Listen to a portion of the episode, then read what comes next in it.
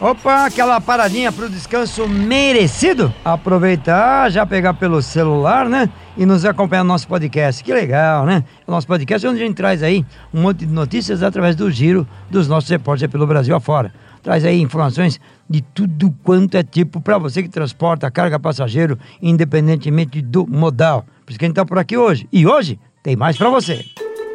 Oi, pessoal. Meu nome é Jaqueline Silva. Opa, tudo bom? Eu sou o Daniel Santana. Olá, pessoal. Eu sou a Paula Toco e este aqui é mais um Fazendo Rastros, o seu podcast semanal de notícias do transporte.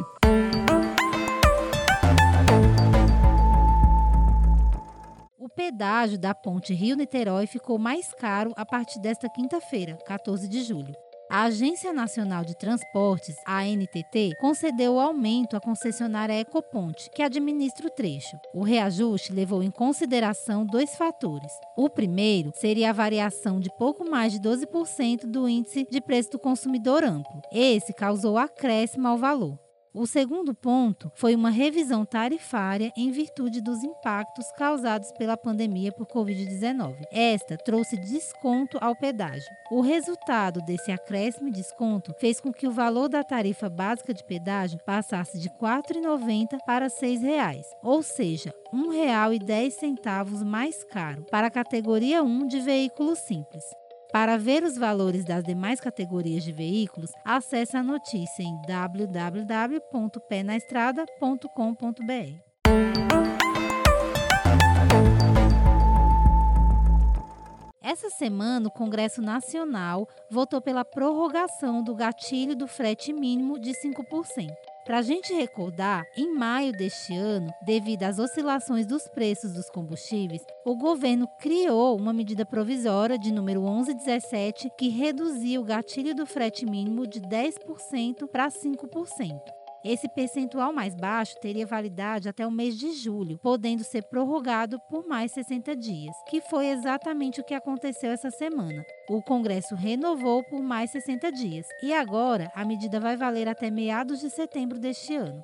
Acesse essa notícia lá no nosso site e aproveita para fuçar na calculadora de frete disponível também na página do Pé na Estrada.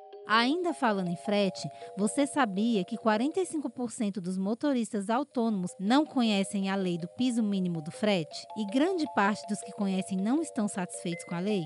Isso é o que mostra uma pesquisa da Confederação Nacional dos Transportadores Autônomos.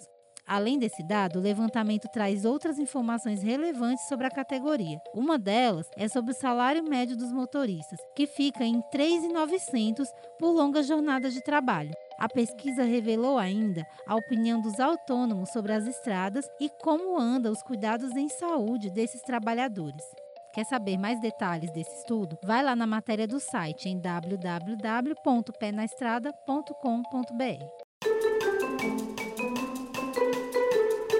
E se esse podcast é importante para você se manter atualizado, aproveite e indique também para os amigos para que eles também se mantenham sempre dentro dos assuntos do trecho.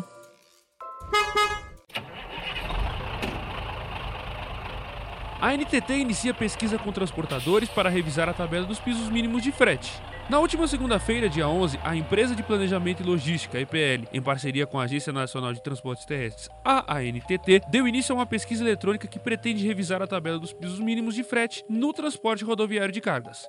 Com 12 itens, o questionário pode ser respondido por cooperativas, empresas e transportadores autônomos que atuam no setor rodoviário de carga, conforme a Lei nº 13.703-2018. Em média, cada colaborador leva aproximadamente 5 minutos para preencher e responder todo o formulário. Alguns itens disponíveis na pesquisa são as opções de transportador em que se enquadra, a quilometragem média mensal percorrida, o rendimento médio de combustível, a despesa média por veículo do conjunto principal com manutenção no último ano, não abrangendo gastos com pneus e lubrificantes, a vida útil dos pneus, o tempo médio de carregamento e descarregamento por operação e a média de horas semanais trabalhadas por motorista e outras informações.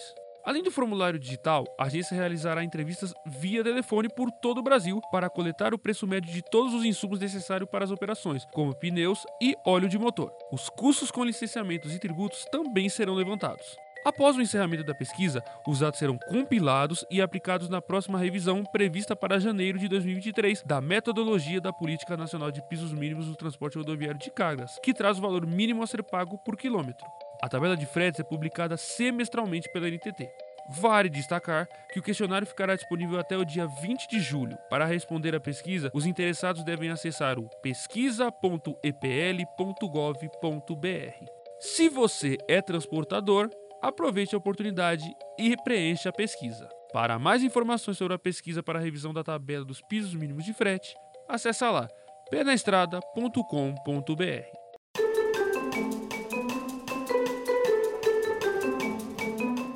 Opa, beleza, gostou? Tá lá, né? Se você achou interessante as informações, compartilhe com os amigos e com as amigas estradeiros ou não, mas tá ligado no transporte e logística, compartilhe com todo mundo. Se você quiser saber um pouco mais dos nossos podcasts, é só acompanhar em nossas plataformas digitais ou ainda você pode acompanhar a gente direto e reto ali no Apple Podcast e ainda no Spotify. E ainda você pode achar um pouquinho complicado, achar tudo isso, vai direto na página trucão.com.br. Tem a aba lá em cima, na abertura, podcast. Vai lá e clica que você acompanha tudo que nós já falamos até agora. E amanhã tem mais. Abraço, estradeiro, bom descanso, boa tocada e até lá. E o nosso podcast semanal vai ficando por aqui. Agora você já está muito bem informado, já sabe de tudo que aconteceu de mais importante no mundo do transporte nessa semana. Se você quiser ver notícias diárias, passa lá no trucão.com.br. Lembrando que ontem foi quinta-feira e quinta-feira sempre tem vídeo novo lá no Trucão e Toco. Passe lá no nosso canal do YouTube também. Um ótimo final de semana para todo mundo. A gente se vê na semana que vem. E o Fazendo Rastros de hoje teve a apresentação de Pedro Trucão, matérias de Daniel Santana, Jaqueline Silva e Paula Toco e edição de Felipe Rodrigues.